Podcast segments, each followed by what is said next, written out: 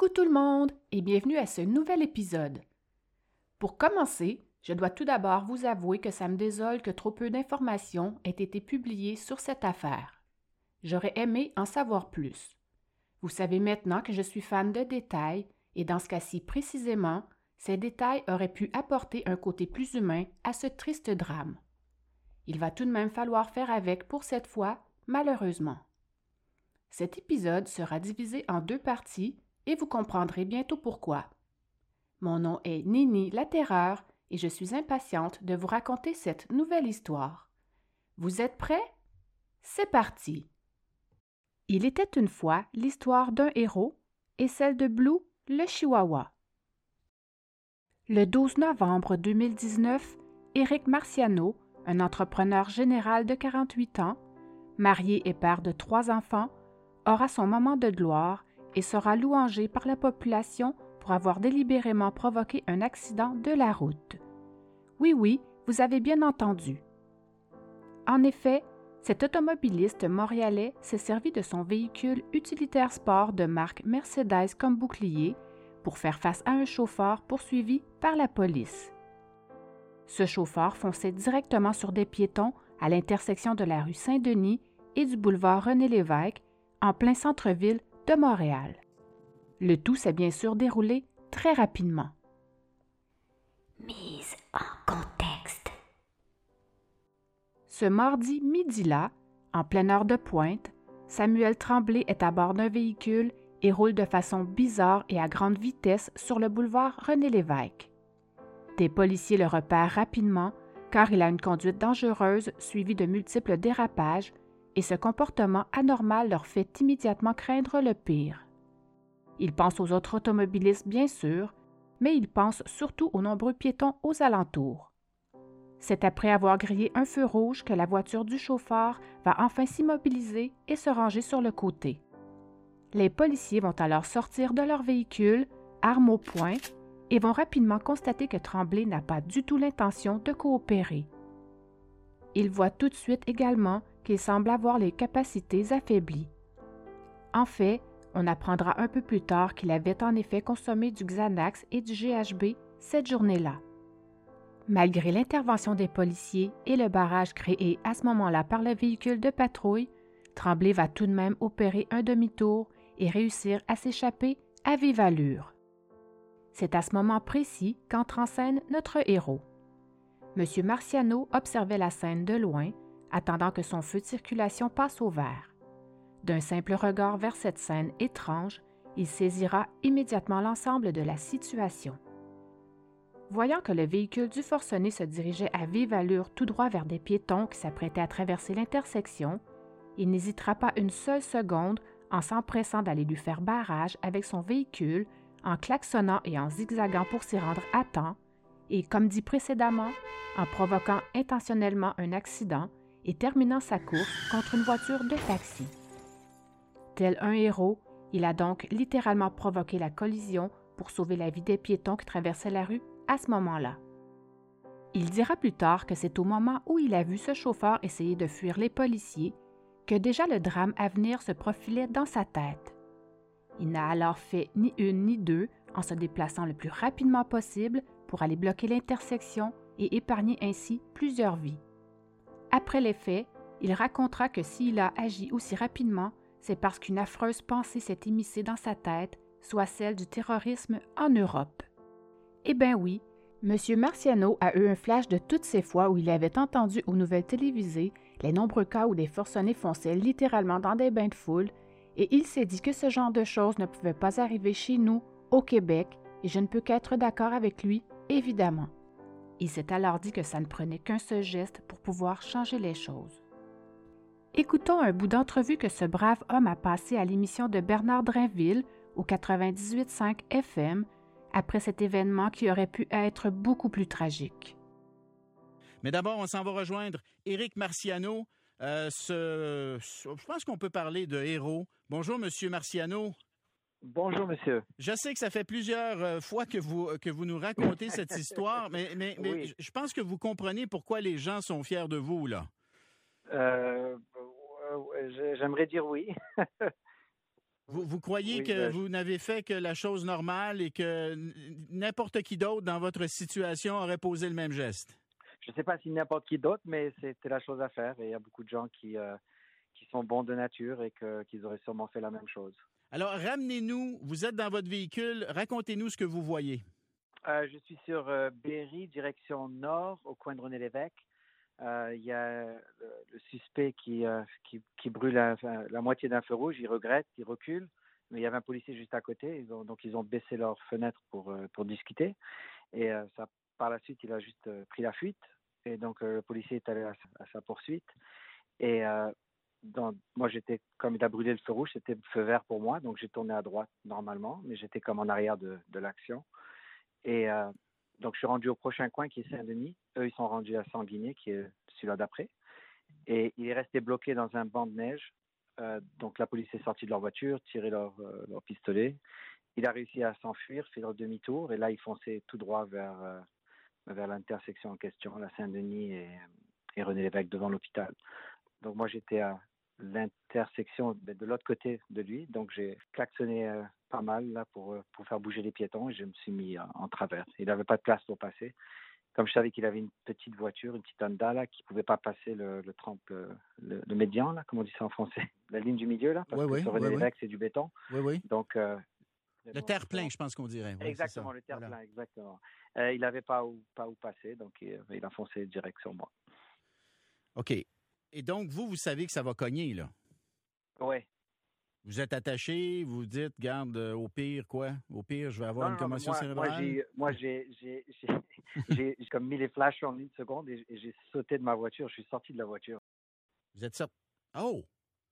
OK. Oui, j'ai, Vous avez Oui, mis oui. votre voiture sur, sur son chemin et vous êtes sorti. oui, en une fraction de seconde. Ah, aïe, aïe. Ouais, mais ça, c'était dangereux parce que je peux bien croire que vous vous faites le calcul en, un- en, un- en une fraction de seconde qui peut pas passer, euh, qui peut pas passer ailleurs, Ouais. qui va, il va devoir vous moins envoyer. dangereux que d'être, euh, d'être. c'est une voiture assez grosse que j'ai. C'est un gros, le gros, un gros SUV là. Lui, il avait une petite Honda. mais ouais, je pense pas qu'il avait une grande chance à passer à travers euh, le camion. En tout cas, bref, votre calcul a fonctionné. Il a embouti votre voiture. Exact. Et là, il se passe quoi? Euh, ben, il- sa voiture, eh ben, il a ses airbags qui ont sauté. Il était inconscient, euh, un peu plus loin que moi. Et entre temps, moi, j'étais un peu, comme un peu sous choc là, euh, pas trop, mais un peu là. Et euh, il y avait certains piétons, je pense, ou des employés qui sont allés euh, le faire arrêter son moteur parce que ses roues continuent à tourner tranquillement. C'est comme si on était en en, en drive. Comment on dit ça en français Oui, oui, votre voiture est, est avancée ouais. en mode embrayage, là. Oui, c'est ça. c'était, Oui. euh, c'est ça, en roulement. Donc, ils ont essayé de, de le sortir, mais il était comme bloqué. Après, euh, comme les policiers étaient juste en arrière à cause de, de la poursuite, Mm. euh, ils sont venus couper sa ceinture et ils l'ont, ils l'ont sorti de sa voiture. Est-ce que vous avez eu droit à un mot de félicitation des policiers? Est-ce qu'ils ont vu ce que vous avez fait? Oui, ils ont été vraiment, vraiment, vraiment sympathiques. Ils sont venus un après l'autre, chacun euh, individuellement me, me remercier, me serrer la main. Ils étaient vraiment, vraiment courtois. Et les, et les piétons, eux, il y en a-tu qui sont restés puis qui sont allés vous voir puis dire, monsieur, ce que vous avez fait, merci, parce qu'il aurait pu Je me foncer dessus? ont- Oui, ils n'ont pas pu parce que c'était, il y avait tellement de policiers. et, euh, il y avait Mm. beaucoup de- d'employés de la construction parce que c'est au coin de- du CHUM. Ben oui. Euh, et eux, ils étaient comme pas mal, pas mal heureux et m'ont, fi- ils m'ont félicité. Le conducteur qui était en fuite, Samuel Tremblay, maintenant inconscient, sera rapidement transporté à l'hôpital pour des blessures mineures. Heureusement, notre héros, lui, s'en est tiré indemne, mis à part son véhicule qui a été sérieusement endommagé, mais à ce propos, il expliquera, et je le cite. Je me foutais complètement des dégâts causés à mon véhicule, car ce n'est que du matériel. Je n'aime pas me vanter, alors pour moi, c'était juste normal de faire ça. J'ai fait ce qu'il y avait à faire. Il confessera également qu'il ne tenait pas plus que ça à ce titre de héros. Le plus important pour lui à ce moment précis était que les gens ne soient pas blessés. Il dira qu'il y avait tellement de monde qu'il fallait absolument qu'il fasse quelque chose. Il était alors en mode mission sauvetage et heureusement, ses réflexes ont été juste parfaits. Chauffard. Samuel Tremblay est un homme de seulement 19 ans au moment des faits et il est très affecté par des problèmes mentaux. En effet, depuis qu'il a l'âge de seulement deux ans, sa mère espère que des personnes compétentes vont pouvoir l'aider à trouver exactement les mots qui le rongent. Elle aurait vraiment aimé que des gens qualifiés puissent mettre le doigt sur cette maladie qui le mine depuis si longtemps. Tremblay était d'ailleurs suivi par un psychiatre depuis cet âge et il avait également été hospitalisé à plusieurs reprises. Selon sa mère, son garçon aurait été abandonné par le système de santé. Elle va expliquer que c'est depuis qu'il est passé à l'âge adulte que le système l'aurait effectivement laissé tomber. Les services lui semblaient maintenant négligés, moins bons qu'auparavant. Ça faisait plusieurs années qu'elle se battait pour que son fils soit pris en charge. Elle craignait justement qu'il n'arrive quelque chose de grave avant que des personnes compétentes ne puissent enfin l'aider. S'il n'y avait pas eu ce bon samaritain cette journée-là, il serait effectivement arrivé quelque chose de beaucoup plus grave. Écoutons ici un extrait d'entrevue qu'Ananda Tremblay, la mère de Samuel, a passé quelques jours après ce fâcheux événement. Le suspect dans cette euh, affaire-là, c'est Samuel Tremblay. Et on en a appris plus sur Samuel Tremblay hier lors de sa comparution. Sa mère, Ananda Tremblay, est avec nous. Bonjour, Madame Tremblay. Bonjour. D'abord, euh, bravo pour votre courage de parler de ça publiquement. C'est pas toujours euh, facile d'en parler, mais vous avez tenu à le faire. Votre fils, il a des problèmes de santé mentale. Depuis sa jeunesse? Oui, depuis sa jeunesse. Euh, ça a débuté, il était bébé. Oui. Et comme plusieurs personnes, je Oui. suppose, souffrant de problèmes de santé mentale, Oui. il veut pas prendre ses médicaments? Non, bien évidemment, mais là, il n'y en a même pas. Depuis l'âge de 18 ans, il n'y a plus de prescription. Sa prescription a terminé en prison. Ils n'ont pas voulu lui renouveler en prison. Donc, euh, ça a été arrêté en prison et il n'a pas revu de psychiatre. Donc, c'est des portes tournantes pour lui. Il rentre en prison, il ressort, il a le même problème, il recommet les mêmes actes. Il est Oui. accusé de quoi dans le passé? Euh, les mêmes accusations que présentement, délit de fuite, conduite dangereuse. Euh, moi, j'en ai parlé euh, à la cour au juge que Samuel Tremblay avait des problèmes de santé mentale et qu'il fallait faire quelque chose, pas juste l'incarcérer et le remettre à l'extérieur, parce que le, le problème va revenir. Ça a passé comme dans du beurre. Et là, on se retrouve qu'il y a deux jours, il a failli tuer ou euh, gravement blesser des piétons. Donc, là, je demande qu'ils reçoivent l'aide adéquate, pas juste qu'on l'enferme en prison. Qu'est-ce que vous avez, comment vous avez réagi quand vous avez eu ces images-là, cet événement-là au centre-ville de Montréal, comme maire? J'ai été très troublée, mais pas surprise. OK. Parce que ça fait très longtemps que euh, je crie haut, haut et fort qu'un jour, il va arriver quelque chose de grave. Est-ce qu'on va attendre qu'il tue quelqu'un pour le prendre en charge puis dire Oh, il a besoin d'aide? Et c'est là mon point. Est-ce que vous avez des contacts avec votre fils? Vous, vous tentez d'en avoir, en tout cas? Euh, oui, plus ou moins. Là, c'est un peu notre relation est, Difficile. est un peu difficile. À cause de son état, il ne veut pas nécessairement se faire aider. Oui. Et vous ne pouvez pas le forcer à se faire aider. Non. Parce qu'il a plus Non, de 18 ans. Mais là, il y a des accusations. Là, il est pris en charge par le système. Mhm. Donc, est-ce que là, on peut faire quelque chose au lieu de juste l'incarcérer? Avez-vous été en, mesure de lui parler récemment? euh, non, même pas, avant depuis ces les, é- événements-là? pas depuis les événements, je lui ai pas parlé. Et avant ces événements-là? Quelques fois. Qu'est-ce qu'il vous dit, votre fils? Qu'est-ce que, comment, il, comment il vit tout ça? euh? Ah, ben, il est dans un état, lui, euh, il se sent pas bien. Il se sent pas bien, mais euh, les gens qui ont des problèmes de santé mentale, souvent, ils ont de la difficulté à admettre qu'ils ont tel et tel et tel problème. Il est capable de dire qu'il se sent pas bien, mais ça part vite, parce que sa tête, elle tourne tellement, donc il repart dans d'autres choses euh, par la suite. Arrestation. Notre chauffeur, qui n'a eu que quelques échymoses, est donc arrêté et devra répondre à sept chefs d'accusation, notamment pour vol de véhicule, voie de fait armée, conduite dangereuse et conduite avec facultés affaiblies. Avant de comparaître pour son enquête à propos de sa remise en liberté, Tremblay devra demeurer incarcéré et devra également subir une évaluation psychiatrique, mais malheureusement, cette évaluation passera encore dans le beurre. What? En plus de cet écart de conduite, Tremblay a également fait des petits séjours en prison et durant ces périodes, va savoir pourquoi, à chacun de ses emprisonnements, sa médication n'était pas maintenue. Misère. Il avait, entre autres, été emprisonné pendant 30 jours pour avoir conduit alors qu'il avait eu une ordonnance le lui interdisant. Ce qui me fait dire que cet homme semble vraiment aimer conduire. Concernant cette nouvelle arrestation, sa mère souhaitait vraiment que son fils reçoive enfin les soins appropriés dont il avait tant besoin. Je ne pense pas me tromper en disant que c'était le combat de sa vie, mais la suite nous prouvera que ce suivi n'a pas été fait, Encore une fois, malheureusement. Nous verrons ça plus loin dans l'histoire. Pour en terminer avec cette partie du récit, mentionnons tout de même qu'à la suite de ce sauvetage héroïque, plusieurs remerciements vont être envoyés aux héros sur les médias sociaux et les journaux, à commencer par la mairesse de Montréal qui a tenu à le remercier. Sur Twitter, elle lui écrira d'ailleurs ceci. Je tiens à saluer le courage de Éric Marciano, dont le geste héroïque a sauvé la vie de nombreux piétons. En mon nom et en celui des Montréalais, je vous remercie du fond du cœur. Ce qui est d'autant plus touchant, c'est qu'à la suite de la comparution de Tremblay, sa maman ira elle aussi le remercier. Vous venez d'entendre une partie des événements concernant Samuel Tremblay. En voici maintenant une autre, mais cette fois malheureusement beaucoup plus lugubre et avec une fin beaucoup moins glorieuse. La suite des événements va se passer un peu plus de deux ans après ceux de la poursuite policière et donc après que Tremblay ait purgé une peine de 17 mois de prison suite aux événements dont je viens de vous parler. Tremblay a maintenant 22 ans et une semaine seulement avant ce que je vais vous raconter, il avait informé sa mère qu'il ne se sentait pas bien et qu'il aimerait bien voir un médecin.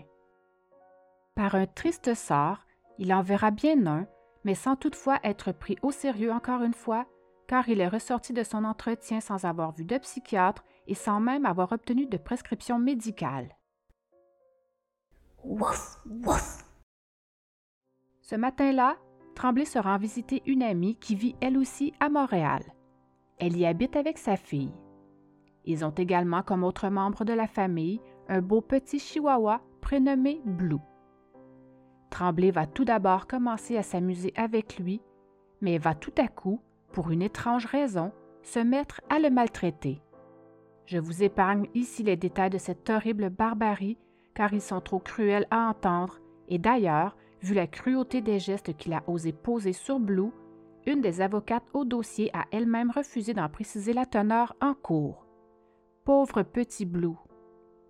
Lorsque la fillette remarque son chien qui gît sur le sol, à l'article de la mort, elle va rapidement tenter de le prendre dans ses bras pour l'éloigner et le protéger de ce monstre. Tremblay, très alerte, va immédiatement la pousser jusqu'à ce qu'elle tombe par terre. L'assassin de ce pauvre petit chien sans défense va ensuite reprendre Blue par le cou et continuera de le rouer de coups et de finir par l'achever avec ses mains. My God, je trouve ça tellement effrayant. Ayant atteint son but, il finira par le lâcher et le déposera dans une boîte à chaussures avant de le mettre au congélateur. What the fuck?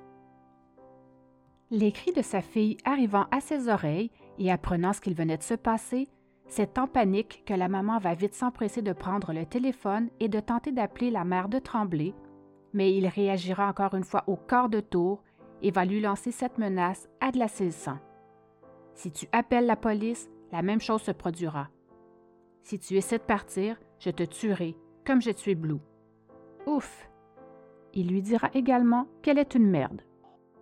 Tremblay sera alors arrêté, mais l'histoire ne dit cependant pas de quelle façon la police sera finalement prévenue, mais l'important pour l'instant est bien sûr qu'il soit enfin arrêté. À la suite de cet événement, il sera bien sûr incarcéré et plaidera coupable au chef d'accusation d'agression sur une enfant, de séquestration, de meurtre et de mutilation volontaire d'un chien. Il est donc détenu depuis cet événement et a été condamné à deux ans de prison moins un jour. Bien fait pour lui. La conclusion. La décision audacieuse et courageuse de M. Marciano a permis de sauver plusieurs vies. Il a fait preuve de bravoure et d'héroïsme. Il n'a pas hésité à mettre sa propre sécurité en péril afin d'éviter un ensemble d'événements tragiques. Malgré la tôle froissée, personne n'a été blessé et le fugitif a pu être arrêté à ce moment-là. Quelques secondes de plus et c'était le chaos. Poser un tel acte de façon spontanée pour protéger la vie de citoyens mérite notre plus profonde reconnaissance. Malgré ces malheureux événements et son emprisonnement, Tremblay n'a toujours pas été pris en charge par le système de santé, même si dans le rapport criminel, les experts ainsi que le juge ont fortement suggéré qu'il soit vu par un psychiatre. De toute évidence, la chance l'a trop souvent oublié, le pauvre. Tremblay a été placé en cage, façon de parler bien sûr, à la prison de Rivière-des-Prairies, dans un confinement très très serré, et ce, à sa propre demande. Il n'a bénéficié d'aucun soin durant sa détention. Il n'a pas vu de médecin ni de psychiatre. Le juge avait pourtant recommandé aux autorités carcérales qu'il soit vu à l'infirmerie pour y recevoir les soins nécessaires. Espérons tout de même qu'il finira un jour par connaître ce mal qui le ronge depuis toujours, car il sait très bien qu'il est un danger pour la société. Voilà, c'est ici que se termine cette triste histoire. J'espère que cet épisode vous a plu. N'oubliez pas de me laisser un commentaire pour me dire si vous avez aimé ou pas, et cette fois, j'aimerais également savoir si vous, vous auriez pu être ce héros si vous aviez été dans cette même situation. Vous pouvez aller dormir maintenant, mais si j'étais vous, je jetterais quand même un œil sous le lit, et comme votre maman vous l'a dit sans doute mille fois, je regarderais des deux côtés de la rue avant de traverser. On ne sait jamais. OK, bye!